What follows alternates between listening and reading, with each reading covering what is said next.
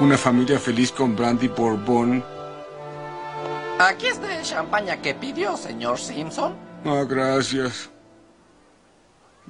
Ten. Vaya, un trofeo de un premio, pero qué porquería, es un Grammy. Oiga, no tire su basura para acá. Y comenzamos con el episodio 66 del CC Podcast y estamos Joe Tamalover. Charlie, el caballero del cómic. Y la calaca de oro. Eso va más adelante, Calaca. Y como cada semana vamos a empezar saludando a todos nuestros amigos en todos los grupos donde escuchan el CC Podcast y a todos nuestros CC Podcast cuates. Saludos a nuestro amigo David. Saludos David. Saludos a Quetza. Saludos a Carlos Roldán. ¿A quién más? Charlie, saludos. Sí, como no, saludos para el devote Fernando González Aguirre. Saludos para Alejandro Velázquez. Saludos para el tremendo Pichirilo. Saludos para Luis Antonio Cisneros. Saludos también para los Tortugos y los Zero Riders que están pensando en guardar de nuevo su moto porque estamos tambaleándonos ahí en el semáforo. Saludos para nuestro amiguísimo Lai Rico, para nuestro amigo Quetza, para Uriel, ¿vale? Sí, y a todos los que, como te digo, a todos los que nos escuchan en los diversos grupos. Y para el patrón David, ¿no? Sí. Para, diciendo que yo soy la voz de la razón. Charlie, cómics en español esta semana, cochino español, ¿qué hubo en cochino español? Ah, pues estuvo rico el cochino español, ¿eh? Cochino español sacaron pues una amplia variedad. En semanales, pues ya sabemos, sacaron el número uno de Dark Star, de, de la nueva de la nueva miniserie, ¿no? De los Dark. Sí, los Black Stars de Linterna Verde de Morrison. Efectivamente, ya lo leí, me pareció pues interesante, ¿no? De repente tiene, pues como Morrison siempre dicta un panteón de dioses oscuros, pero resulta que hay alguien con un poder más oscuro todavía, ¿no? Uh. Sí, de hecho ese ya lo venía manejando desde eh, su ron de Linterna Verde, su primer año, el primer año que duró. Eh, esa corp otra corporación de guardianes que quieren tomar control del universo, pero pues ahorita es como un puente entre lo que pasa aquí en, en Black Stars y lo que va a pasar en el segundo año de Morrison. Entonces, pues ahí va, está interesante. Ok, sacaron también eh, este el nuevo número de Iron Man 2020 y sigue ahí la rebelión de las máquinas. Está pues, interesantón, está divertido. Muy bien. Y, y también salió Charlie, tú compraste el Muerte en la Familia, me decías. Muerte en la Familia, que es una hermosura. Bueno, más bien me lo regalaron de Navidad. Pone que no Órale. lo tenía que hasta el Navidad, pero pues la neta, oye, ¿a quién le dan algo que de nosotros que, que parezca un cómic envuelto y no lo va a abrir, verdad? claro. Abrí, ya lo leí. Ayer mismo me lo dieron, ayer mismo me lo chuté. Está buenísimo. ¿Y qué, qué tal está la edición? Está hermosa la edición. Este, tiene todas las portadas originales hacia adentro, pero no tienen la agafe que te las pone hasta el final en las hojas, sino que como van avanzando la historia, la portada original es la que los delimita. Ah, órale. De hecho, sí, de hecho, sí también está la edición en inglés. ¿Tú tuviste oportunidad, Charlie, de checar mi video de Muerte en la Familia? Ajá. Di, di la verdad, Charlie. ¿O no lo viste? Este, pues sí, le di su revisadita y es muy parecida la edición que viene a la, a la de esta, pero pues vamos a hablar de la de español, ¿qué te parece? Claro, sí, pero, pero me, entonces sí es parecido los, los extras y todo lo que venía. Sí, viene, viene por ahí sus, sus entrevistas de cómo crearon a nuevo Robin, a, a, Tim Drake, y cómo desde el principio fue diseñado el personaje para que este fuera pues muy diferente a Jason Todd, que nadie lo quería, parecía tapita de pan bimbo. Este fue diseñado desde el principio para ser carismático y que todo el mundo quisiéramos a Tim Drake. No, me parece que lo, porque yo creo que, que es de los, de los Robins más populares, ¿no? Sí, claro. Todos los noventas fue el Robin de los noventas y de los 2000. Exacto. Y es el único que va a ser destinado a ser Batman, según la misma mitología de DC Comics, ¿no? Pues sí, de, de, la mayoría de las veces es Tim Drake o, o, Nightwing, uno de esos dos. Yo le voy más a Tim Drake, es más cerebral, es mejor detective. Nightwing es mejor acróbata, pero Tim Drake es mucho mejor detective que, que Nightwing, ¿no? Sí, definitivamente. El hecho de que en este tomo pareciera la historia de un lugar solitario para morir constata todas las habilidades detectivescas de, detectivescas de Tim Drake. De verdad, uh -huh. no le quiero echar spoiler a nadie, pero de verdad que van a decir que era una verdadera reata el Tim Drake desde chavito, cuando vean esta historia, cuando la lean. Sí, viví yo desde chiquillo. sí, en demasía, ¿no? Claro. Muy bien, Charlie. Ahí, a ver si nos haces un video de la edición de La Muerte en la Familia y cuando tengas chance. Okay. ahí mostrándolas. También salió uno que se llama We Tree, que Sacaron hace años en español. ¿se acuerdan? En grapita. Y también en tomo. Sí, y también ahorita lo sacaron en tomo de nuevo, pero pues yo siento que ahí sí se mancharon. Le metieron 10 paginitas nuevas de bocetos y te lo clavaron en 400 varos. Ah, Qué bárbaro. Son, son bocetos, no, no es en la misma historia. ¿Mm? Es- No, eso- no. Esos extras son bocetos. No, no son 10 páginas que de historia extra. No, son 10 páginas de bocetos, amiguito. Chale. Yo siempre pensé que era No, nuevas ahí. páginas. Ahí sí que convenía el TPB Ujú. cuando lo sacaron. Nomás De que hecho, el fue- TPB ya está más que agotado, ¿no? Yo creo, por el tiempo. Y también, y también las grapas. Ujú. No, las grapas yo creo que es muy difícil ya conseguirlas, ¿no? Sí, sobre las grapas y, y sí, yo creo que más las grapas que el tomo, pero es que mucha gente también que también ese tomo fue muy cotizado de Whitley, de Frank Whitley. Oye, y por cierto, haciendo un paréntesis antes de continuar con el cochino español, salió hoy una noticia que Mark Millar andaba troleando con una imagen donde puso los nombres de todos los artistas que con los que va a colaborar en 2021. ¿Sí ahí crees venía que sea cierto. Joe? quién sabe, pero Son muchos, ¿no? ¿Sí te fijaste que eran muchos? pues es que ya cuánto tiene que no saca algo. Sí, ¿eh? O sea, si, si es que estuvieron trabajando en, en todo ese tiempo que dices, pues sí sería creíble, pero a- anunció que para entre 2021 y 2022 que iban a Ajá. hacer esas, esas series y yo conté como 10 autores. Yo dije, "Ah, ya, ya tiene listas 10 series, o sea, y que ya para que las que empiecen a salir, es lo que se me hace increíble. Y luego aparte menciona por ahí que el, la primera, el primer número que va a salir, que cuatro semanas después de que salga el primer capítulo de Jupiter's Legacy de Netflix. Y Sí, para empezar, pues también ese, mm, yo ya no he sabido nada más de la serie, o sea, no sé si, si ya está en producción o qué rollo. sí, o sea, de hecho se- ya está ahí imágenes. Ah, sí, Sí, porque no yo dije, has "No, visto. capaz que el capaz que el- la, la serie sale hasta finales de 2021 y hasta esa hasta esa fecha va, va a salir una- un nuevo cómic de Mark Miller. Yo les puedo Sí, comentar algo, les puedo romper a su ídolo. A ver, dale. ¿A cuál? ¿A cuál ídolo? Pues empezando con Mark Millar. Después del Snyder le daremos su tiempo. Pero ahorita con Mark Millar. Yo creo que el año que Mark Miller termine una historia en el mismo año, un ángel del Señor va a tocar su trompeta y va a llegar el fin del mundo. Es una de las señales. Pues sí, pero por ejemplo, eh, como decía la calaca, anunció que va a que la primera serie va a salir cuando salga el- la serie de Jupiter Legacy. ¿Cuál crees que va a ser? Pues esa no, Jupiter El Requiem. Y, y ahí venía Quitely, era el primer, el primerito que venía en la lista era Frank Quitely. Sí, o- ojalá que se haya todo este tiempo sí ya la haya estado trabajando. Pues la anunció en 2019 y ya pasaron dos años. Entonces yo creo que estuvo eh, dibujando dos años. Porque, Eh. pues, ¿qué, qué otro proyecto importante te suena que se haya aventado Quitely en estos dos años? Sí, no, nada más ese. Yo nomás me acuerdo que se aventó una portada variante de Linterna Verde. Ándale, puras portadas. Y, ahor- y ahorita sí viste que anunciaron una serie regular de Joker y también la hizo él. Hizo alguna Ah, portada. sí, las portadas son de, son de Frank Quitely. Eh, Sí, entonces pues va a estar interesante. Charlie, también salió el tomo de McFarlane. Sí, efectivamente, ¿ya lo tienes? Sí, hasta hice un video. ¿Por ya, qué no lo está- ya viste? está el video, Charlie.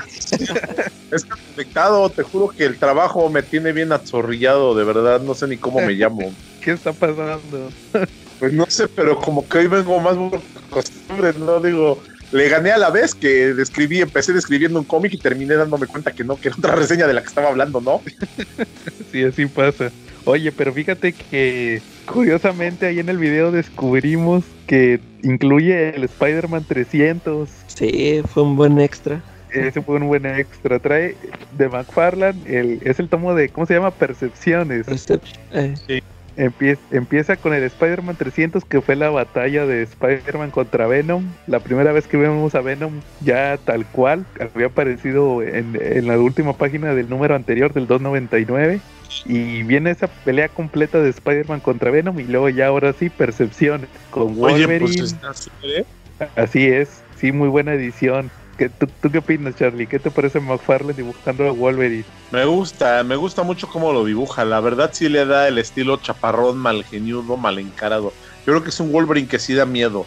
De repente en los noventas tú veías el Wolverine de Jim Lee y era un Wolverine que a veces hasta salía afeitado, güey. O sea, se veía, pues bien cuate, bien superhéroe, ¿no? O sea, se veía que podía salvar el día sin pedos, pero como superhéroe. Y el Wolverine de McFarlane sí se ve medio malandro, ¿no? Se veía así chacalón, como que lo sacaron ahí de la Buenos Aires, ¿no? sí. ¿Cómo ves, Calaca? Calaca, tú decías que ese, ese Spider-Man 300 no viene en la edición en inglés de percepción. Sí, no, en mi, en mi edición no viene. Bueno, entonces es un buen extra para la edición mexicana. Sí. Bueno, muy bien, Charlie. Después del lugar solitario para morir, ¿crees que se quieran aventar a publicar la miniserie de Robin, que es lo siguiente que seguiría de Batman en esa, en esa cronología? Yo creo que sí, ojalá y saquen más material de ese que está inédito. No, las no es inédita, sí la publicaron, la publicó Vid en los 90, No, pero- publicó la serie de Robin. Sí, no, yo digo por parte de Smash. Sí, por parte de Smash, sí. Mira, esa serie de Robin está buenísima. Se supone que en esa, eh, el primer, la primera página te muestra que Robin ya tiene el traje, ya tiene la identidad de Robin, pero que ahora tiene miedo, que ya se dio cuenta en la que está metido. Pero pues que el buen Batman, el buen Bruce Wayne, dice pues que no hay pex, lo va a enviar a entrenar. Y pues resulta que lo manda a Francia, París, ahí a la ciudad Lux, a, a entrenar con un Dalai Lama, con un lama que maneja un, un estilo de combate que solamente otras dos, otra persona en el mundo maneja. Y resulta que ahí llega y que según vive en un cómodo exilio atendido por seguidores naranjas. Vive y nomás vive con su, con su nieto, que es el único que, que habla, que habla el, que habla inglés y que puede enseñarle las cosas a. y que es el que le da las clases a Tim Drake. Resulta que el maestro le enseña clases de medicina y curación, pero nada más así sin hablar, con puros, con puros señas y así. Y el que le enseña a pelear, pues es el, el nieto de, de ese maestro. Y pues así arranca esa serie. Está muy, muy, muy buena. Ahí vemos el debut de un villano que se llama el Rey Serpiente, tengo entendido. Órale, pues sí, como dices, ojalá y se anime Smash en sacar las minis. Fueron tres miniseries de Robin, según tengo entendido. Sí, exacto. Es- Esperemos y se animen y la saquen, porque también acuerdo que está pendiente que termine en Nightfall. ah, se sí, de ya emocionaron. no dijeron nada. Es que pues se pusieron a sacar a el Batman de Morrison. Eh, Muy bien. Oigan, y, y pues que anunciaron otros otros cómics y anunciaron el, el Batman y Robin de Frank Whiteley, el primer tomo. El también anunciaron el ¿cómo se llama? El evento Leviatán Calaca ah, sí. Para completar la colección. de, de Bendis. Oye, y que Bendis va a escribir Justice League. ¿Cómo La ves? Justice League. Fíjate Muy que bien, a ver qué tal. Sí, ya, ya hizo su alineación, ¿verdad? Ya, ya.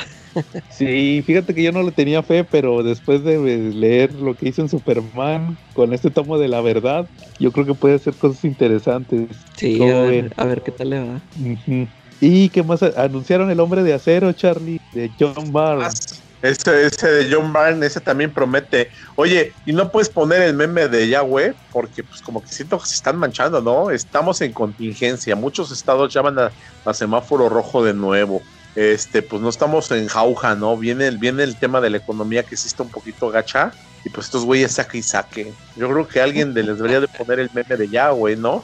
Cuando sacas hartos TPBs y deluxe en contingencia, güey, valiéndote gorro, ¿no? sí, así pasa, pero pues es que es que están las épocas de los aguinaldos. Tienen que aprovechar. Es algo que pasa todos los años, Charlie, Pues sí, pero así pasa. Muy bien, Charlie. mi Pero- colección yo a febrero o marzo porque pues esto ya fue, ¿no? Digo, entre entre por ahí de repente los gastos familiares pues ya no sale, ¿no? Pues sí. Están muchos, pero bueno, un aplauso y un like si tú eres una persona cumplida que prefieres cumplir con tus compromisos antes que comprarte cómics por muy bellos que sean. Si eres así, dale un like, mire, activa la campanita y de seguir suscribirnos porque es un homenaje a ti mismo.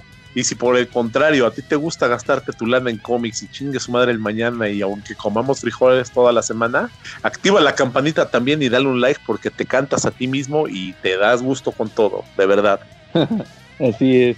¿no? Bueno, Charlie. Co- co- eh, temas que traigan esta semana. Pues yo traigo un tema con ustedes, bellacos. Han estado muy, muy, muy, muy bravos. No he tenido tiempo de pelear con ustedes en el grupo, pero sí estoy tentado de retar, sacar el guante blanco de caballero y retarlos a duelo. Han estado, pero, pero atacando mucho al señor Ross, de verdad, al dios Ross. Alex Ross. Ajá. Y quiero saber qué problema tienen con los ojos de Alex Ross. A ver, tú, caray. Joe. A ver, Aún veía no tiene ninguno, ¿no? No, pues nada más que a mí me gusta Alex Ross, pero como que ya ahorita ya dibuja cualquier cosa, ¿no? ¿O cuál es tu opinión, Charlie? Pues yo creo que Alex Ross sentó un precedente, ¿no? Y yo digo que para que haya sido un precedente, pues es que nació en la época correcta y, y desarrolló su estilo particular en la época correcta. Porque sin dejar de mano que de verdad el señor es un soberano artista, yo creo que también las técnicas de impresión actuales son las que le permiten darse el lucimiento que en, o como ven. O acabo de debrayar sabroso. No, mira, Charlie, yo, a, a mí la neta, a mí sí me gusta Alex Ross.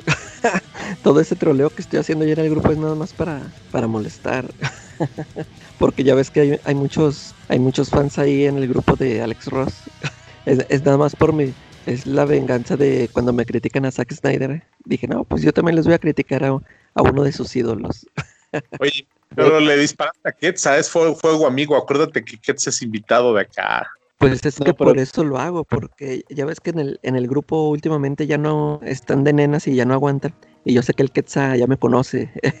Él sí va a aguantar vara. Pero por ejemplo, to- tomando, por ejemplo, desde otro lado, eh, ahorita que sacó o- Alex Ross las portadas de perfil, o sea, no manches, pues nomás es una cara.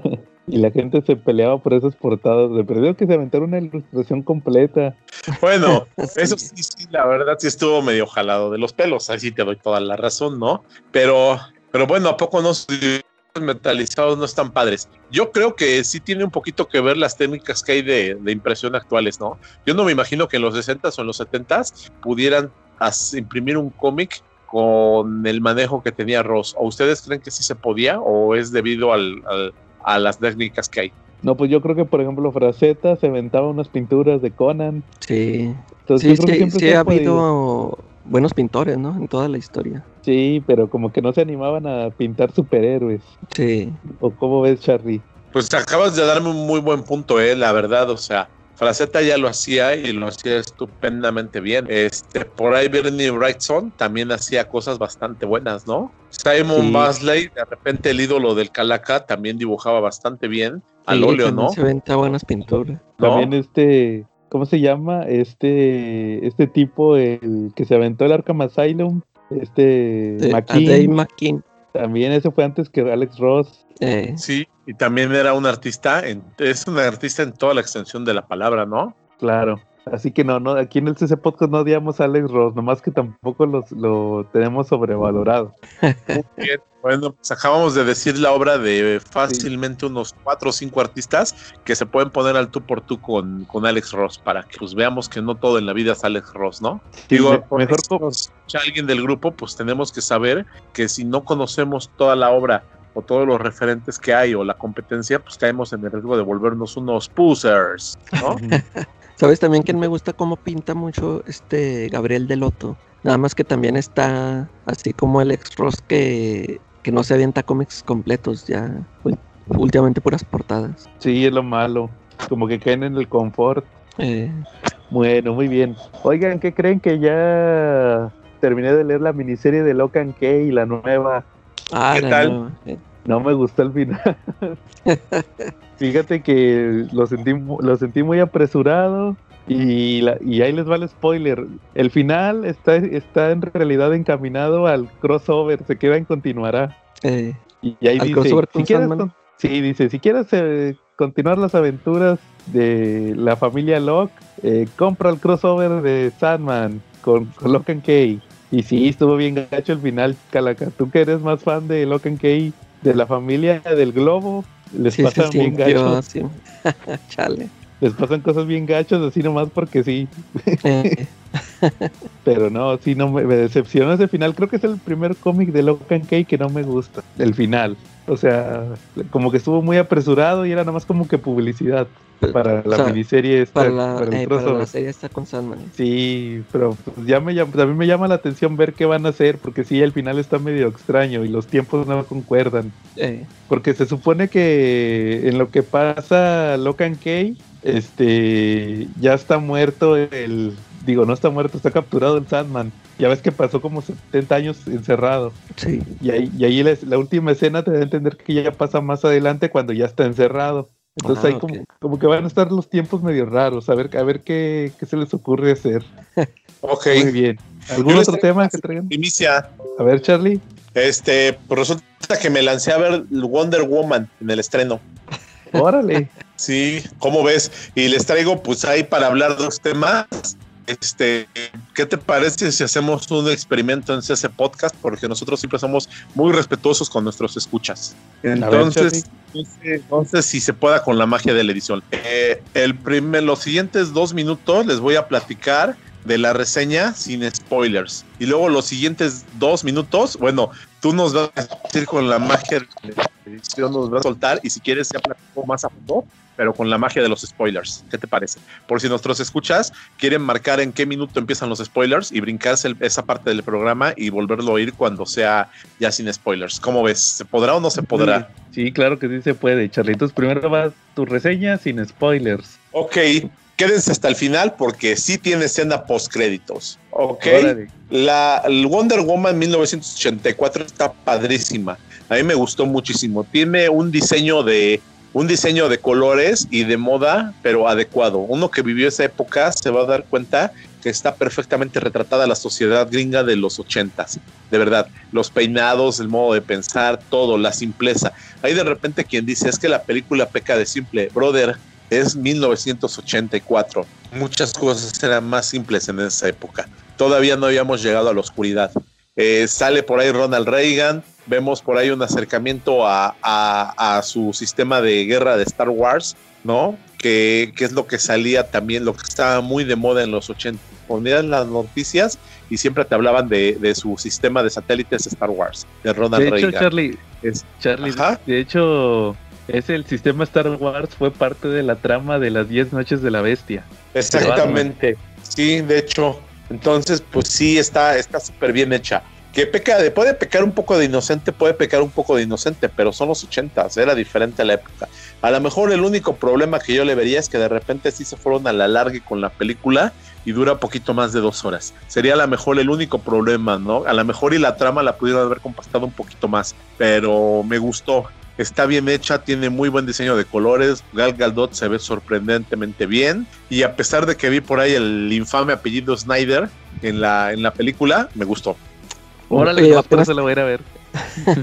Apenas te iba a preguntar, ¿no, no hay referencias a, al universo de Snyder o a Superman, a Batman? Si hay Easter eggs, este, no, no hay referencias a Superman o a Batman. No, no, no se ven ahí a simple vista las referencias a Superman o Batman, pero sí hay referencias a la Liga de la Justicia. Este, particularmente a la que fue creada, a la que fue creada por Kate Gibson y por Jim Matt. Esa sí aparece referencias a esa Liga de la Justicia, ¿vale? Y ese también una referencia a que puede crear en el futuro Lex Luthor la Legión of sale un miembro de la Legión. Digo, ahí sí ya no es spoiler porque todo el mundo sabemos que la villana es Chita. Entonces, pues esa es la referencia que sí puede haber, ¿no? Pero Este, ¿por, qué es- ¿Por qué mencionaste a Lex Luthor? ¿Lo mencionan también ahí? este, no, no lo mencionan, pero pues acuérdate que son, son series que van, con- son películas que van conectadas. A lo mejor esta no conectó al 100, pero van conectadas, ¿sale? Este, ¿qué más vemos ahí? Vemos, pues ahí vemos un avioncito de la Mujer Maravilla, saca su,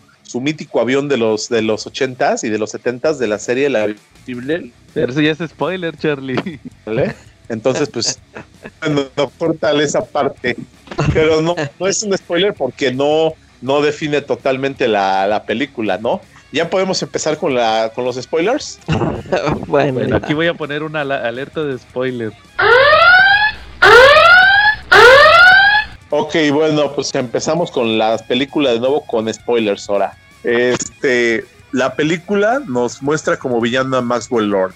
Eh, hay, una, hay una joya que tiene, que tiene el poder de conceder deseos. Esa viene con una inscripción hacia adentro que fue creada por un dios, un dios de la mentira, pero no te aclaran exactamente el nombre de qué dios de la mentira. Eh, a mí me quedó a deber en esa parte porque me hubiera gustado que fuera Darcy o que tuvi- estuviera ligado al universo de Apocalipsis. Yo creo que era lo que mejor quedaba. Eh, me hubiera gustado más en el papel de Maxwell Lord, un Glorious Godfrey, porque pues es alguien que puede, que puede hacer que las multitudes lo sigan, que es lo que hacía Maxwell Lord, ¿no? Y Glorious lo puede hacer muchísimo mejor como salió en la serie de Legends. Eh, sí tiene una escena postcrédito al final donde aparece la, la, la Wonder Woman original de los 70s, Linda Carter, y resulta que está ella, eh, está, ¿cómo se llama? Está ligada a la historia de la Wonder Woman que sale en esta película. Resulta la predecesora, uno de los hombres, que le dice que a ella, ella ha estado más en el mundo. Entonces, pues eso nos da a entender que va a haber, que existe una, una, un recon ahí en el universo de las películas de DC Comics y que no, la Mujer Maravilla tuvo una predecesora. Y eso ajusta perfectamente bien a los planes que tienen con la de Black Adam, porque ves que dicen que va a aparecer la Sociedad de la Justicia en esa película. ¿Ok? ¿Cómo ves? Órale. Ya Ya me quitamos la letra. Mándeme. ¿Tienen Creo que, preguntas? spoile- cre- creo que spoileaste lo, lo, lo más interesante de la película. Bueno, pues ya avisamos, ¿no? Ajá. Pues entonces, ya ¿tienen preguntas de eso? No, yo creo que hasta no queremos saber más. Excepto por la escena post créditos que spoileaste, Charlie, creo que creo que, que quedó muy bien así con spoilers, no muy spoileadora. Ok, vale. Pues entonces, si quieres, quitamos la alerta de spoilers y seguimos con la con la el programa normal. Muy bien. Oye, Charlie, entonces, este, aprovechando, el villano fue de- el que hace de Maxwell Lord, es Pedro Pascal, el actor que hace de Maxwell Lord, es un latino. Creo que es de Guatemala, creo, no me acuerdo de dónde es, de Chile, el cuate. Pero él salió en Game of Thrones y luego salió en Narcos, hizo la serie de Narcos y, y salió en Kingsman. ¿Te acuerdas? ¿Se acuerdan de la de Kingsman 2? Es el vato que era el vaquero. La 2 no la he visto. ¿Tú, Charlie? No, tampoco. Ahí sale, pero ahorita es más, es más- ese actor, el Maxwell Lord, Pedro Pascal, su papel más famoso actualmente al día de hoy es que él es el Mandalorian, él es el Mandalorian, sí, que ayer se acabó la temporada y estuvo muy padre el final. ¿Quieren que spoilee? Sí, Pero a ver, póngale- a ver, tú, Charlie. ¿Tú sí la estás viendo, Charlie? No, no he visto ni el primer capítulo. Pues ahí les va el spoiler, así que Acuérdate que yo soy inmune al spoiler porque lo que me platicas para 10 minutos ya se me olvidó, güey.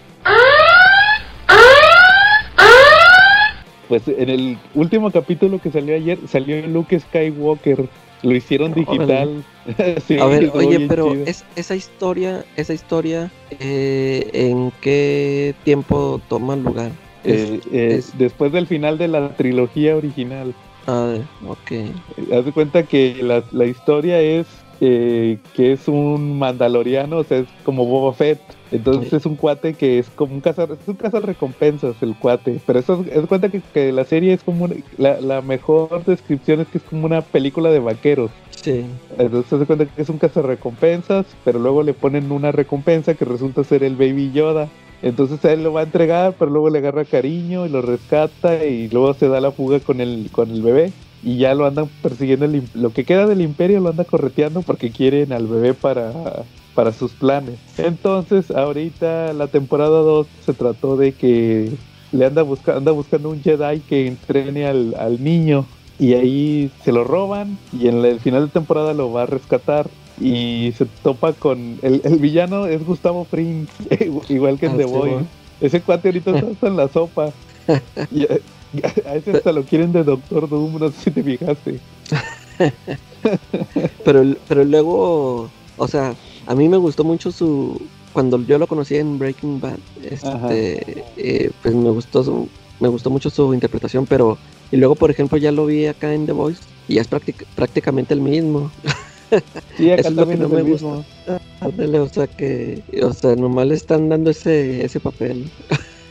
pues que es Gustavo Fring Eh, Entonces se cuenta que, que al final resulta que ya se los va a cargar el payaso, ¿va? Porque se quedan así como encerrados en una en el en el en el ¿cómo le llaman? Eh, esta parte de las naves donde están todos los oficiales, donde de donde de donde la manejan en el puente.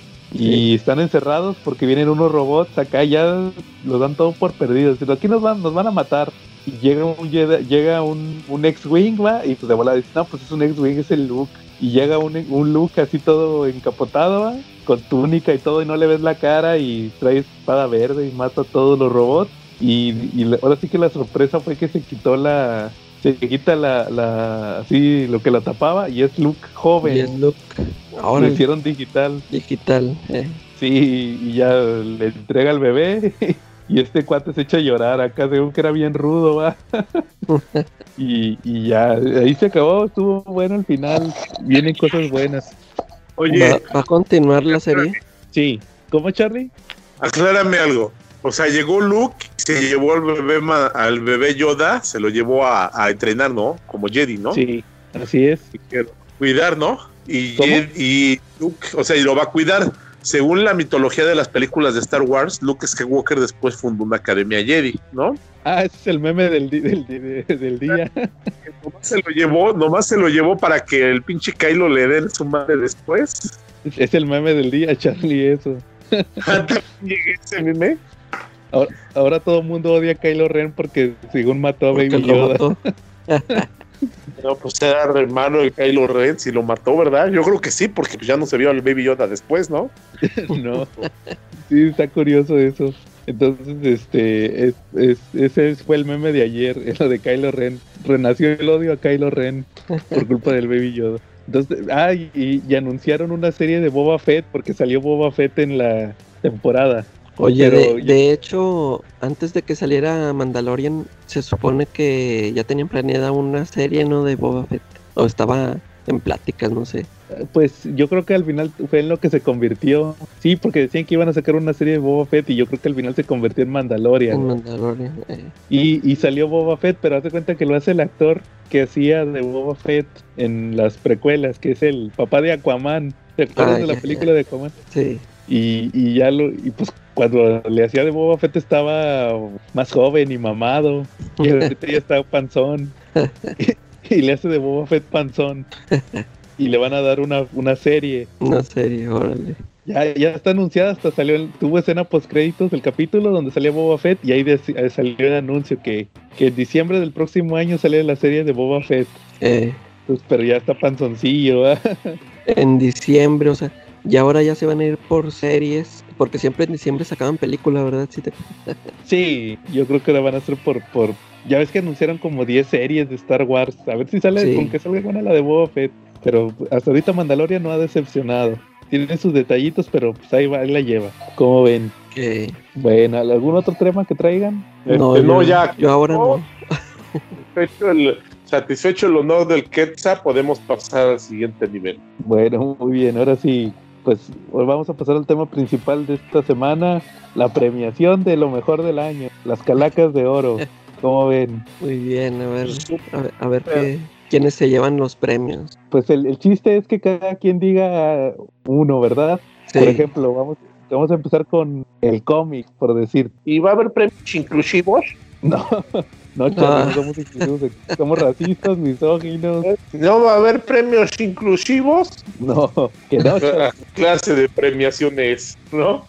no, Charlie. Aquí no hay Una honesta. Charlie. A ver, Charlie, ¿cuál fue, para ti, cuál fue el mejor cómic del año que leíste este año? Uy, pues mi premiación está bastante maleada porque pues ya ven que yo, por mi región geográfica donde habito, pues resulta que no tengo acceso a más que a lo que viene en español. Entonces, pues ya dicho sea eso, pues yo creo que eh, el mejor de todos los que leí en el año, ¿cuál será? Es que pues he leído, este año leí cómics que no había leído en años anteriores, pero tiene que ser publicado este año, ¿verdad? En español, Pero publicado este año. así es. Ya se ha publicado en español o en inglés este año. Ok. Vale, pues entonces nos vamos por House of X. De Órale. editorial, el, comp- el cover que sacó Televisa, de Hickman. Sí, pues se publicó en español aquí en, en- en este año. ¿Te hace que fue lo mejor que leíste este año, el House of X? Sí, yo creo que fue lo que más me gustó. Órale. Sí, la verdad estuvo muy bueno. Yo también creo que fue de lo mejorcito que leí este año. Pero ese, ese tú sí lo empezaste a leer también en inglés, ¿no? Yo, Yo lo leí en inglés. Sí, Eh, ese No, fue a yo- finales del, del año pasado. sí, más o menos. Yo, el que diría yo que fue mi cómic favorito de este año fue Curse of the White Knight de Batman. Ah, órale, sí, sí. Todavía no neta- lo leo, después lo checo. Sí, fue uno de los que me tuvo semana a semana leyéndolo. Bien interesante la historia. Y fíjate que no le tenía mucha fe porque la, la primera miniserie no se me hizo tan buena. Fíjate que, que a mí sí me gustó la, la primera, sí. Eh, Sí. Que te digo que hasta me, me sorprendió el este Sean Murphy. Aunque yo, fíjate que yo cuando lo leí, como que lo leí este pensando que era su, primer cómic escrito, pero es que él ya había escrito el Punk Rock Jesus, ¿verdad? Sí, en Vértigo. Eh, pero sí, sí, a mí sí me gustó esa, esa primera miniserie. Sí, a mí sí tam- también me gustó, pero no Esta esperaba que mejor. la- sí, que superara la original. Órale. Sí, la verdad está muy buena. Curse of the White Knight. ¿Tú, Calaca, cuál dirías que fue de los que, que más te gustó este año? Ahí te va, fíjate, este, yo, yo sí leí varios este, cómics que me gustaron y ahorita el, el que voy a el que voy a decir es, es más bien para recomendárselos. Que yo Ajá. este leí, he leído nada más un número, es una serie de 12 números que sí salió este, este año. Es el de el de Jimmy Olsen, de Órale, un- el que escribe este, ¿quién es Greg Rucka? Mad Fraction. Ándale, Matt Fraction. Este, ya ves que Bendis cuando llegó a escribir Superman eh, se trajo a Matt Fraction ya, ay no me acuerdo a quién más para, es más pues Greg Rook es el que escribe Lois Lane se me hace, ¿no? Es el otro amigo de Bendis. Ya ves cuan- Ajá. cuando Bendis empezó a escribir Superman salieron estas series, una serie de Lois Lane que creo que sí está escrita por Greg Rucka y la de Jimmy Olsen que está escrita por Matt Fraction. Y este, ya ves que Matt Fraction es el que se aventó Hawkeye, ¿no? La serie esta que está muy chida. Y, y esta serie, eh, pues, eh, está muy divertida. eh, como, ya ves que el Jimmy Olsen ya ha tenido sus series, creo que desde los 60, o no sé desde cuándo viene eso. Ah, pues ya- Jack Kirby ahí fue donde creó a los, a los personajes estos de, del cuarto mundo. Sí, Y, y esta historia, este, este cómic, son 12 números. Este, está, cada número está dividido así en, en capítulos. Pero sí sigue una, una, este, una historia larga. Haz de cuenta que, para empezar, eh, sus, yo ahí vi varias cosas que yo no sé si eso ha existido siempre en, el, en la continuidad de Jimmy Olsen o si aquí lo, lo agregó este Matt Fraction. Bueno, una, una cosa, un- una cosa, por ejemplo, eh, Jimmy Olsen tiene un hermano, ¿tú sí sabías yo? O no sé si lo acaban de inventar o, o- tiene poco que salió yo apenas aquí lo, lo conocí aquí en esta serie. órale, no, no sabía que tenía hermanos. Este, bueno, pa- para empezar, haz de cuenta que la historia empieza este, muchos años atrás, cuando eh, la, la tierra donde va a ser Metrópolis, pues es un, o sea, está virgen, este, haz de cuenta que hay poca gente ahí apenas empezando a poblar. Y los, los que habitan ese lugar, haz de cuenta que son los Luthor, la familia de los Luthor y la familia de los Ol. Es- esto pasa pues muchos años atrás, antes, te digo, antes de que se empiece a, a edificar la ciudad. Este, hay pocos, hay pocos habitantes y se están este, peleando entre ellos dos, los Luthor y los Olsen, que porque los Olsen dicen que, que ellos están ahí desde el principio, que ellos ya tienen viviendo mucho tiempo, hasta que llegaron los Luthors con su dinero y empezaron a, pues, a meterle y a edificar y todo. Pero pues los Olsen están defendiendo de que ellos llegaron primero y se están peleando este y pues los Luthor pues como siempre han sido así muy mala leche y creo que hasta a un este a un antepasado del Jimmy Olsen el que era el dueño de las tierras ya lo están le llevan papeles de que ya fírmale porque pues ya te voy a correr de aquí yo ya voy a edificar aquí mi ciudad y no sé. Y al parecer así como que un, un antepasado del Luthor como que mata a este a este Olsen. Pero eso eso eso parece como que lo mató pero pues este siguió vivo. Y, y haz de cuenta que ya brinca la historia acá al presente en donde vemos este te digo sale aparece un hermano de Jimmy Olsen que en el en la actualidad no me acuerdo si es senador es, es, es un político es tiene un trabajo político y tiene trae broncas con Lex Luthor haz de cuenta que siempre se están peleando y, y, en eso vemos este, las aventuras las típicas aventuras de, de Jimmy Olsen. Eh, está va en un cohete espacial y porque creo que tiene como un, un show no sé si como de YouTube un, un canal de YouTube.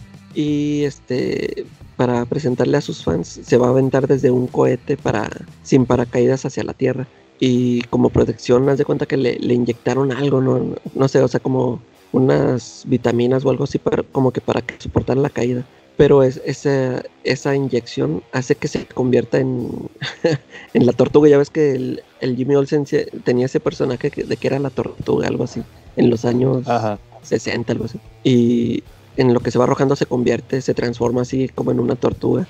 Y pues Superman estando en la Tierra, él escucha todo y dice, ay, ahí viene este otra vez, haciendo sus, sus locuras. Y ya él lo rescata. Y ya pues lo salva y ya lo lleva ahí al, este, al Daily Planet. Y llega y pues lo está regañando el Perry White de que no, Olsen, que tú, este, tú con tus ideas de que de, de aventurero sie- siempre nos, este, le estás causando muchos gastos al, al periódico porque este, siempre estás este, volando cosas o te estás metiendo en balaceras y, o sea, siempre estás destruyendo una parte de la ciudad y nosotros estamos pagando eso y lo, está regañando, creo que hasta ya lo, lo despide y ahí está todo el Jimmy Olsen asustadillo y en eso el, un tipo le dice, oiga jefe Perry, al Perry White, pero sabe que este eh, el canal de Jimmy Olsen del YouTube, o sea, con todas las locuras que hace, todos los seguidores que tiene, este, él es el que está manteniendo al, al periódico. O sea, si- no fuera por él, ya ahorita el periódico estaría muerto porque pues ya ves que ya casi nadie lee el periódico, menos impreso. Y, y ya este, le voltea la, la tortilla al White y, ah, Jimmy, muy bien, muy bien, sigue haciendo lo que haces y todo esto. Y ahí aparece, no sé si te acuerdas, ah, bueno, tú no leíste Action Comics, era yo, en, o no me acuerdo si también en, en el título de Superman lo mencionan de que el periódico El Planeta trae broncas y ahorita anda, trae una nueva dueña, una, una Ah, negrita. sí. Esa, y haz de cuenta que también ahí aparece. Eh, eh, esta serie también, o sea, pues si viene pasando durante todo esta etapa de lo de Bendis, porque sale esa, esa negrita. Y, y ¿qué pasa? Ah, y luego te digo, como está separado en capítulos, también hay un episodio donde Jimmy Olsen está viviendo en un cuarto de hotel de así de mala muerte, porque se está ocultando, porque este para todo el mundo este, está muerto. No sé qué, en qué cosas se metió. Creo que también era, tiene que ver con lo de evento Leviatán. Porque andaba ahí este, investigando. Y, y en eso en eso se queda. Haz de cuenta, te digo, eh, toda la serie va a ir este, eh, tratando la historia esta de los antepasados de los Luthor y los Olsen. Y, lo de que eh, Jimmy Olsen, ahorita todo el mundo piensa que está muerto. Y te digo, a mí, a mí me pareció muy divertida y el, dibujo también es muy bueno. Creo que ese es uno de los... me sorprendió ese título. Había escuchado por ahí la recomendación y le di una checada y sí me gustó para como para leerlo todo. Y por eso eh, y ese es el que yo le doy el, el premio a, la, a uno de los mejores cómics que leí. Órale. como recomendación para que ver si lo checan y a ver qué opinan ustedes. Yo creo que sí, porque sí se escucha muy interesante. Igual lo podrían sacar como complementario a lo de Bendis. Ojalá y lo saquen en español. Sí, ojalá, fíjate, ojalá que sí se. Aunque, pues quién sabe, ya ves cómo son que ellos nomás sacan Batman o, o, o como que quieran asegurar lo que se vaya a vender, ¿ah? A lo mejor no claro. le tienen mucha fe a, a Jimmy Olsen, Sí, pero sino, se sino a buscar la, la impresión en inglés. en inglés. Muy bien. Bueno, entonces, este. Otra, mejor escritor. ¿Quién se les hizo el mejor escritor de este año? Charlie. Charlie, Todo sobre mí en este momento, ¿no? todos vamos a decir, Charlie. ¿O quieren que empiece yo? A ver, empieza tú, Joe, ahora. Bueno, mira, este sí le estuve pensando mucho, pero yo creo que el escritor del año fue Tom King. Ah, yo también. Diosito King. Porque fíjate, Coincido contigo. fíjate que yo no, no- originalmente no iba a decir Tom King, porque no publicó casi nada en español, nada este año. Publicó el Strange Adventures, el de Adam Strange, el que lleva como siete números, o sea, lleva, de hecho iba a empezar, empezó en marzo, pero luego pasó lo del COVID y le retrasaron el cómic y ahorita lleva más de la mitad, Sí, pero ahí está más o menos. Y luego también empezó a escribir Rorschach sí. hace dos meses, ya lleva tres números y ahí va, el Rorschach está interesante. Y luego el Batman Catwoman lleva un número. Sí. De, de hecho, fíjate, yo, yo por eso lo, yo lo traía por, por eso, porque el, el primer, ese primer número de Batman Catwoman se me hizo muy bueno. Y de Sí. Rorschach, eh, nada más he leído, ya salieron tres, ¿verdad? Sí, Nada más leí el primero y también se me hizo muy bueno. Lo- eh, los otros ya no los quise leer porque ya ves cómo soy de que dije, no, estos los quiero leer ya cuando los tenga impresos. Este, pero también se me hizo muy buena. Y fíjate, yo no había leído el Strange Adventures. Este, pues ya ves que ya tiene que, ya van siete números, dices. sí, Este, cuando lo anunciaron, pues ah, Este, a mí sí me gustó mucho su Batman, ¿verdad? yo soy fan del Batman de Tom King, pero como que al dije, no, pues a, a, ver, ya este, a lo mejor ya cuando se termine el Strange Adventures y que yo escuche que sea bueno, pues ya lo leo. Te digo, yo, yo, Ajá. pues, yo no le tenía fe, no sé. Y, y como ahorita, pues que eso de que le estaba pensando que, pues, a ver a quién le daba la calaca de oro, este, me aventé el número uno de Strange Adventures y, y, y sí se me hizo muy interesante. O sea, ya, Es que- ya me, ya me ganó, ya, ya este sí también ya, ya es una lectura obligada para mí leer esa serie. Me gustó mucho ese Pero primer fíjate que, que en, en el tema de Stretch Adventures creo que el más interesante es el número uno. Ah, sí, da un bajón. Sí, porque o sea, sí está, sí está, sí está avanzando la historia, pero creo que ya para las alturas que va, eh, Se siente alargada, ok.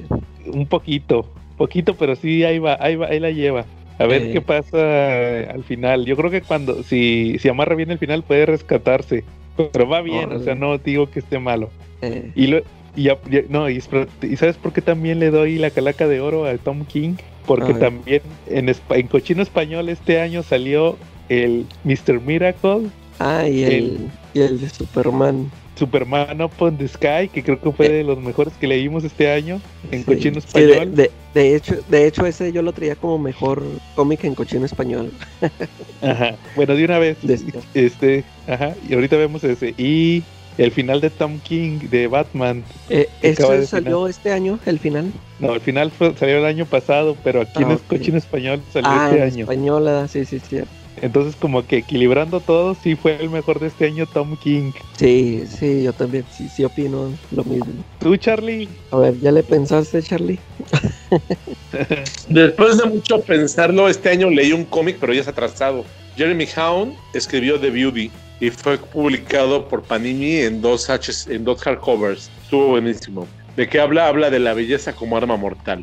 Eh, lo leí mucho por esa temporada de la pandemia, porque también el cómic está. Ahí el enemigo es un virus también. Y es un virus que se transmite por eh, relaciones sexuales. Es una ETC, ¿sale? Pero resulta que este virus, cuando lo tienes, en lugar de que te haga daño, eh, lo que hace es que te vuelve bello. Elimina todas estas capas de grasa que tienes, elimina la piel flaca, le da un aspecto juvenil, le, te quita las canas, te, te blanquea tus dientes, te quita las patas de gallo, eh, te hace perfecto. No sé cómo el virus hace que un cuerpo humano sea perfecto según los cánones de belleza que nosotros manejamos. Eso nunca lo pude entender, pero me gustó. Dándole esa licencia literaria al virus, que, que era capaz de entender la belleza, me gustó. Aparte, pues a lo mejor me daba también la interpretación de que el ser humano es bello por naturaleza, ¿no? Que a lo mejor detrás de todos los defectos que tenemos, todos somos bellos y que finalmente el virus lo que hacía era tallarnos como el verdadero, como nuestros códigos genéticos nos marcaban que realmente debíamos. Eh, eh, la historia me llamó muchísimo la atención por todos los que tenía junto con la pandemia que estamos. Aparentemente la gente quería contagiarse, bueno, no aparentemente, la gente quería contagiarse y hasta le parecía deseable. ¿Quién de nosotros no ha oído hablar de las fiestas COVID? ¿O quién no le han dicho, oye, pues vamos a una fiesta COVID, ahí te vas a contagiar una vez a salir de eso? Y ahí Sí. pasaba lo mismo, ahí había mucha gente que era pro, pro beauty, así se llamaba el virus de beauty, era pro beauty y gente que estaba en contra de eso. Eh, resulta que así pasaron años desde que apareció ese virus, dos años más o menos, y resulta que un buen día se dan cuenta que la gente que tiene el virus, en algún momento después de los tres años, empieza a arder en combustión espontánea, así sin que haya ninguna causa aparente, se incendian desde adentro para afuera. O sea, les empieza a salir lumbre de la boca y de los ojos como si hubieran jambado, como si estuvieran encabritados, como si hubieran jambado chile habanero, así más o menos. Y se deshacen, ¿no? Hasta que queda nada más pues, el cascarón, ¿no? Entonces la gente empieza a tener un poquito de miedo. Y los gobiernos y las farmacéuticas empiezan a conspirar porque de repente sí existe una cura, pero pues ellos se dan cuenta que les sale más barato y rentable una vacuna o un tratamiento a largo plazo que darles la cura a todos inmediatamente porque pues vienen tiempos electorales, le pueden sacar más dinero si, si en lugar de venderte una sola una sola aplicación te la venden en siete, ocho aplicaciones, pues les sale mucho mejor a ellos, ¿no? Al final del día.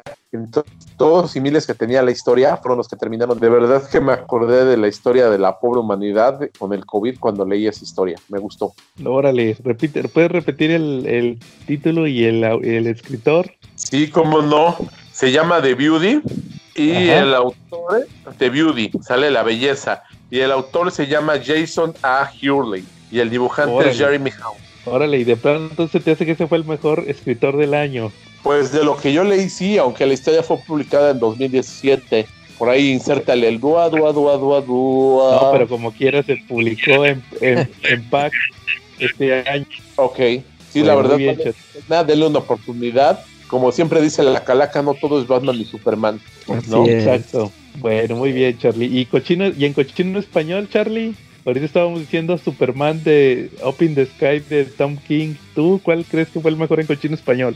Pues, si mi Dios no yo hubiera yo hubiera puesto aquel, pero creo que ya se lo olvidó hasta cómo ¿no? Publicado Claro. en cochino español que me haya gustado muchísimo, que me haya encantado. A ver, vas tú, Joe.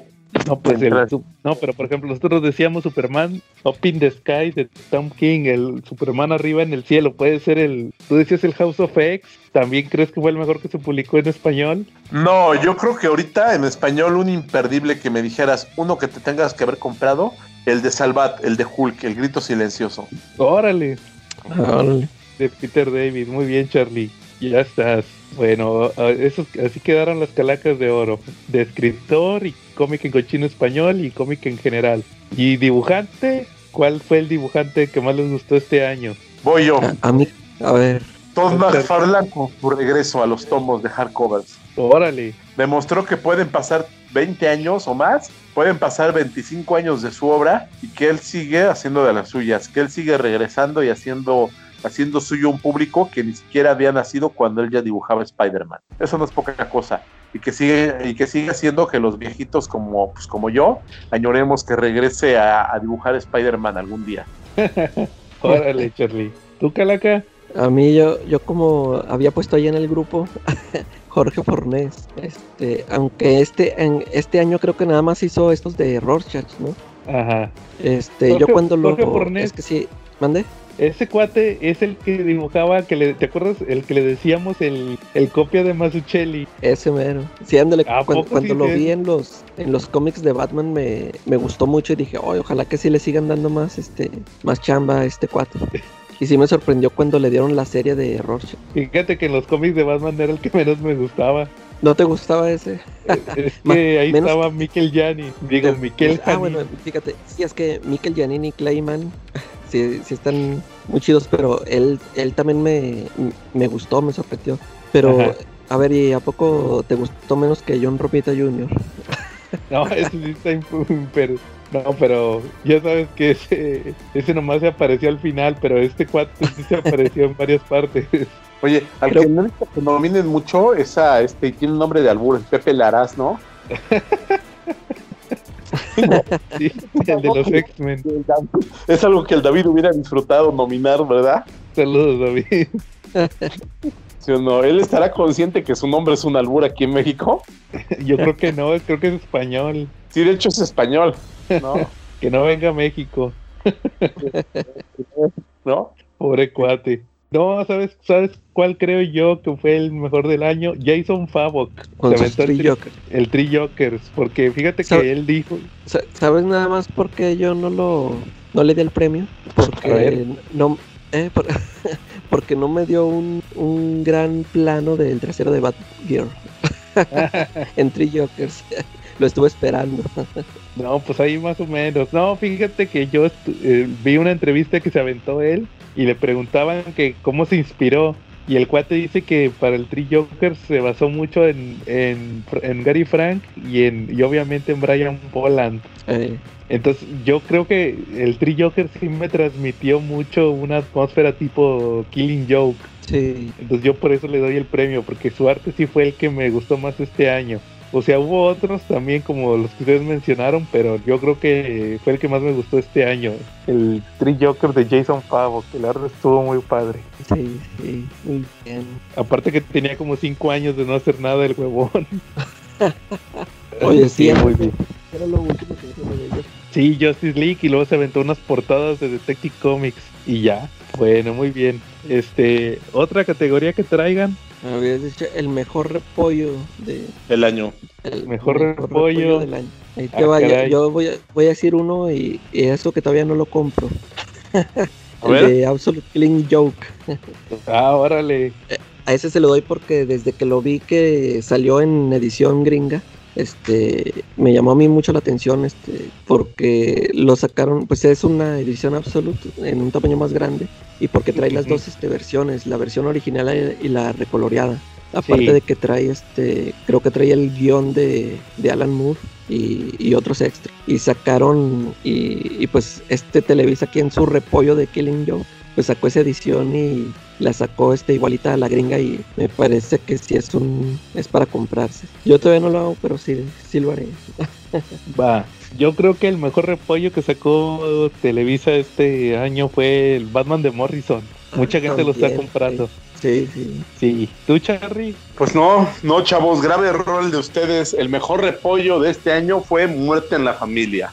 Con la edición de Un lugar solitario para morir, nos dan todo el retrato completo de una muerte y el renacimiento de Robin. Claro. Oye, Charlie, ¿puedo hacer un comentario al respecto de Muerte en la Familia? A Que me pareció muy curioso y que va. De hecho, es un comentario sobre los repollos. a ver. En el, en el grupo de nuestro amigo Marshall, el venta de cómics Fisher, hicieron una encuesta sobre, sobre cuál cómic era el que más esperaban ahorita en estos, en estos días.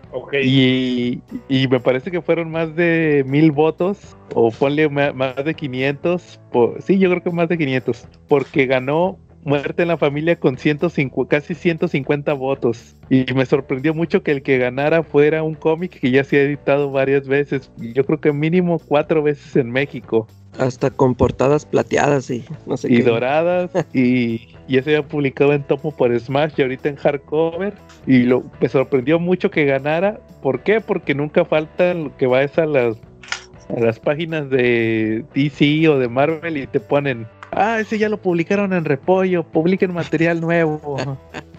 Sí. y que puro Batman y que no sé qué.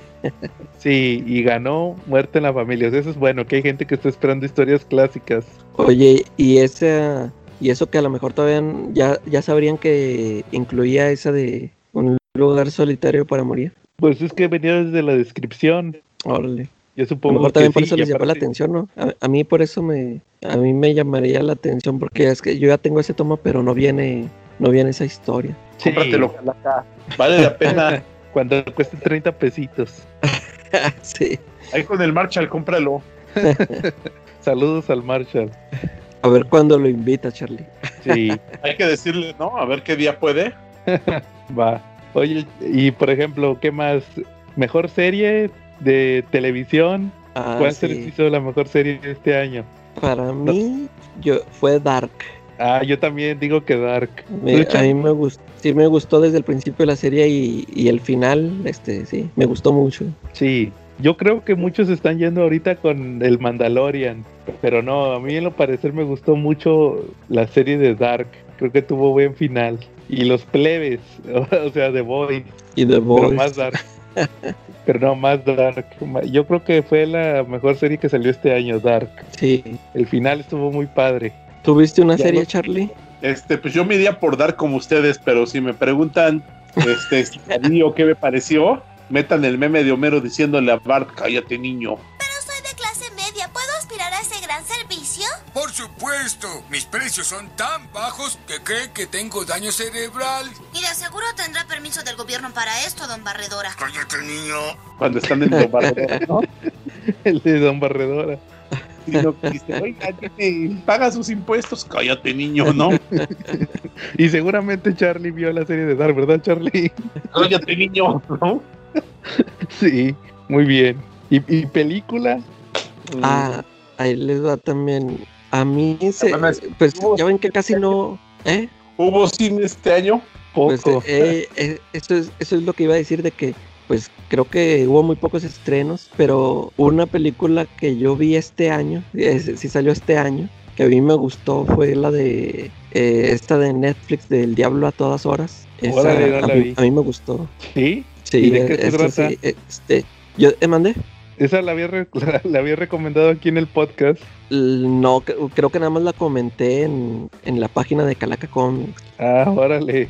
Para checar la reseña y sí, ponerla te en la digo, página. sí, yo no sé si fue por, por eso de que casi no hubo cine, pues de hecho no hubo cine de superhéroes este año, ¿no? No. Eh, Y, y pues en sí ya ven que yo este, veo muy pocas películas. Ya ven que este, hubo muchos podcasts donde ahora no les traje ninguna, ninguna película que había visto esta semana, pero esa, esta la vi este, y como fue de las pocas que vi y sí recuerdo que, o sea, se me quedó, sí, a, a mí sí me gustó esa película, o sea, no es, no es una no es una obra maestra o algo así, pero me pareció muy entretenida y las actuaciones, eh, ya es que sale el, el Tom Holland y el, el, Batman, el Batman nuevo y me gustaron mucho sus actuaciones. Y, ah, y también el, sale el, el Pennywise, el que le hizo de Pennywise. Este, ah, ahora, ellos están muy buenos, están muy bien en las actuaciones y los otros personajes que salen también, este, las chavas, todo, o sea,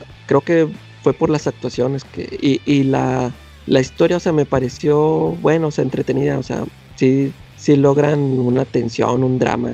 A mí, este, por eso la, por eso le doy el, el premio a la calaca de oro. Órale, yo diría que la de Tenet, ya ves que como dices, hubo poco. Y es, esa no se la di porque no la entendí. yo también le batallé, pero creo que dentro que de lo... yo, yo, la vi en versión grabada de cine y los subtítulos estaban mal, o sea, o sea, como la hicieron así al así de que a la rápida, también por, también por eso batallé para entenderle porque los subtítulos no estaban bien puestos, no estaban bien hechos y todavía no, no le he vuelto a ver ya en versión este acá en HD y los subtítulos bien. A, a, ver, este la voy a volver a ver y a ver si ya le entiendo y ya le Sí, le yo creo que estaría bien que la vieras. Fíjate que eh. a mí pues como dices, hubo poco.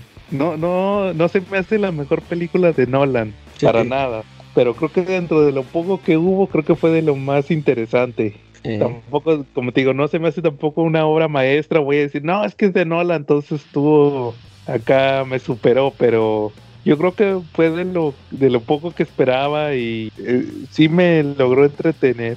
Y salen buenos actores, sale el hijo del de este ¿cómo de se llama? Washington. De Denzel Washington que salió en la del infiltrado del clan, ¿no la viste? Eh, está buena esa y, y este sale también el nuevo Batman, este, el vampiro, sale Kikas, que yo no lo reconocí, sale al final. Sí, sí, es cierto, yo tampoco lo reconocí hasta, hasta de rato que dije, este es el de Kika. sí, y sale esta... Este, la morra que sale en la película es la que salió en Guardianes de la Galaxia 2, la, la que era dorada, ¿te acuerdas? Ah, es ella, sí, sí, sí. Es ella. Fíjate que ella agarró una rachita cuando después de que salió en Guardianes de la Galaxia, salió la de Cloverfield, en la que salió Netflix, no sé si te acuerdes, la de la estación espacial. La de la estación, ah, ok. Ahí salió ella, es una, es, ella es australiana. Sí. Y luego, no, pues yo ya nunca la volví a ver hasta la de Tenet. Dije, ah, chis, esta yo la conozco, es la de Guardianes de la Galaxia. Y nada, resultó que sí, sí, sí, hizo, sí se aventó como de a dos películas por año. Nada más que yo nunca visto ninguna. Y, y, y grandes, o sea, películas importantes. Eh. Pero sí, o sea, y, y, ahí salió ella también. Entonces, pues yo creo que es la que diría yo que fue la película que más me gustó este año, Tenet. Ahí sí, se la, la, voy a volver a ver. Se, se, me hace mejor la de cualquiera de Nolan, mejor que esta, pero pues ahí para que las chequen. ¿Tú, Charlie? Ok. Ah, yo tengo dos películas. Una, cada una representa lo mejor de Marvel y lo mejor de DC Comics. No hubo película, aunque parezca imposible de decir, no hubo película de Marvel o película de DC Comics que se les acercaran este año. Fueron lo mejor que este año. Los Nuevos Mutantes por parte de Marvel y Wonder Woman por parte de DC Comics. Fueron las dos mejores películas de superhéroes que hubo este año. ¿Ya, ¿Ya viste New Mutants, Charlie? Sí. Cállate, niño. ¿Te ver al cine? Se me saltaron el mame, calaca. Lo dije porque son las únicas dos que publicaron, que pusieron. O sea, no tenían competencia. Iban solas, ¿no? Iban solas y creo que la cagaron. Pero bueno, ¿no? ¿Cómo no? La de Harley Quinn. Ah, sí, es cierto. Este año. Dale, sí, es cierto, yo no me acordaba. Pero bueno, bueno pero Harley Quinn no cuenta. Oye, bueno, ¿quién tiene hambre? ¿No? Sí, bueno, muy bien. ¿Alguna otra categoría? Mejor, mejor, editorial en español este año, ¿cuál fue? Este, pues la que siempre gana, Panini, ¿no? ¿Qué sacó Panini? Panini sacó, no sacó. Sacó una estatua bien carota. Sustanciosa. Ah, sí, no, pues no, no, Panini no, porque sacó la estatua carota. le llaman el Apache, ¿no? A ese Conan. Sí. no, sí sabes que sí, Panini, porque sacó el Conan, la espada salvaje. Lo que se había atrevido a hacer ellos lo hicieron, ¿no? ¿Cómo? Que lo que nadie se había atrevido a hacer de sacar Conan en ese formato, ellos lo hicieron. Sí, yo diría que sí, Panini, por haber sacado la espada salvaje de Conan. ¿Tú, Charlie? Sí. Pues estaba indeciso entre Panini y Camite, pero pues creo que Camite no publicó nada este año, entonces voy por Panini. sí. No, Camite es otra historia, Charlie. Camite, no, Mejor. publicado ahorita es especial de la cajita del horror. Si te sobran 100 pesotes, te lo puedes comprar. Ah, qué bárbaro. Oye, y mejor, este, error de traducción. Ah, puesto. este año fue la el del. fue la del. el, verdugo. El verdugo. el ganador verdugo, Esa, esa- esa va a ganar todos los años.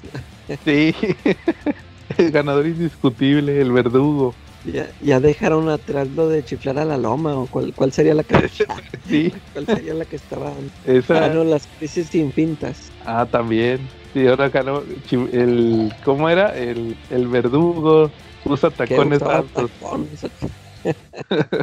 es de aguja. Está gacho. Bueno, muy bien. Entonces, ¿alguna otra, alguna otra categoría que traigan? Vamos a hacer una categoría de paz que es autocomplaciente. Mejor grupo en Facebook para hablar de cómics. Y dije grupo, no miembros, porque pues ahí tiene, pues todo, todo, todo arroz, todo, todo arroz tiene su prietito. Y hay, pues hay varios prietitos. Ajá. ¿Cuál ¿Cuál es? Yo, nomina- yo nominaría a Comentemos Cómics. ¿Tú, tú, Calaca? Sí, también al comentemos cómics.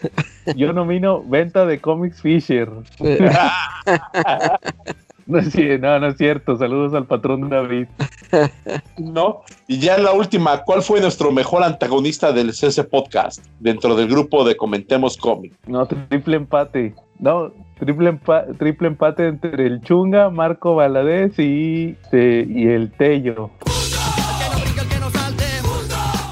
El innombrable. Yo no, lo, yo no los conozco esos que mencionaste. ¿Qué no son unos transvestis que se ponen ahí en la zona de Lomas de Cortés, ahí en el DF? Sí, ahorita que está en semáforo rojo. Sí, creo que, andan ahí de. Ellos sí usan zapatos de tacón de aguja para que veas. Y los persigue el verdugo. No, eh, pero al revés, ¿no? Y siempre se dejan alcanzar, que es lo peor. Ah, ¿No? caray. Muy bien, Charlie. Y a ver, mejor Órale. podcast. Ahí les va el, el bueno. Mejor podcast que se graba los sábados, se publica el domingo en YouTube y se publica el, el lunes en Facebook. y que solo tiene siete seguidores. Ah, exactamente. No, pues ese que voten nuestros escuch para ver cuál es. Nomás no vayan a votar por otro, ¿no? Ajá. Ya está. A ver, a ver, Charlie, esta sí está interesante, la última. A Ahí ver. va. Mejor spin-off del CC Podcast. El, el, el show de Charlie, el baúl del tío Joe o el baúl del tío Calaca. No, pues cada quien va a votar por el suyo, ¿no? Porque qué pa- Mejor, mejor que también decidan los fans. Órale. Muy bien, pues ahí esperamos los comentarios entonces, chavos. Oye, ¿y cómo ves si ponemos los nominados que nosotros pusimos en cada categoría? Los ponemos en, en la página y que voten. Sí, a ver Órale, qué va. a ver parece quién ahí. nos da más la razón. Eso ¿Sale? estaría chido. Ok, sí, sobre todo, sí, a ver quién nos da más la razón de todos los que nos, de nuestros siete seguidores, ¿no? Sí, fíjate que va a ser interesante ver eso, hacer las encuestas y que voten. Así que si nos están escuchando, va- pásense a la página de Facebook y, y voten por los que vamos a nominar para mejor escritor, mejor dibujante, mejor cómic, mejor cómic en cochino español y ya saben. Y si todavía no lo han hecho, mire que péguenle una suscribida y activen esa campanita. No cuesta nada de dinero, no les vas a... Háganlo. Y síganos en Facebook, y síganos en Twitter, y síganos en Instagram, y también escúchenos en, ya estamos en Amazon Music, en Deezer, no sé para qué sirve Deezer, pero ahí estamos. Es el de los chavos. Es el de los chavos de hoy. Creo es- estaba escuchando que en TV ahorita están patrocinando los TV Azteca, porque hasta tienen un programa de música que se llama eh, La Hora Deezer o algo así. Entonces ahí escúchenos en Deezer, como dice la chaviza. ¿Cómo ven? ¿Al- ¿Algo más o acabamos por esta semana? Pues por esta semana acabamos el martirio de todos nuestros fans y aleluya, aleluya. Y, y nos vemos hasta el próximo año. Sí, Pasó grabar el especial Quién sabe si grabemos las próximas dos semanas, ahí les avisamos. No, no, no, ¿cómo? No nos pueden dejar así.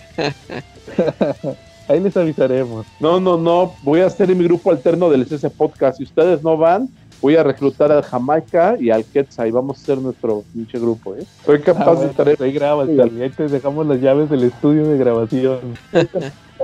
Félix al Tello para que lo sustituyan. Ah, no, sí, sí vengo. Muy bien, Charlie. Bueno, entonces, si, si no hubo más, estuvimos eh, Joe Tamalover Car Charlie, el caballero del cómic. Y la calaca de oro. y nos vemos la próxima semana. Ah, no, hasta el otro año. No, no, no. La costumbre.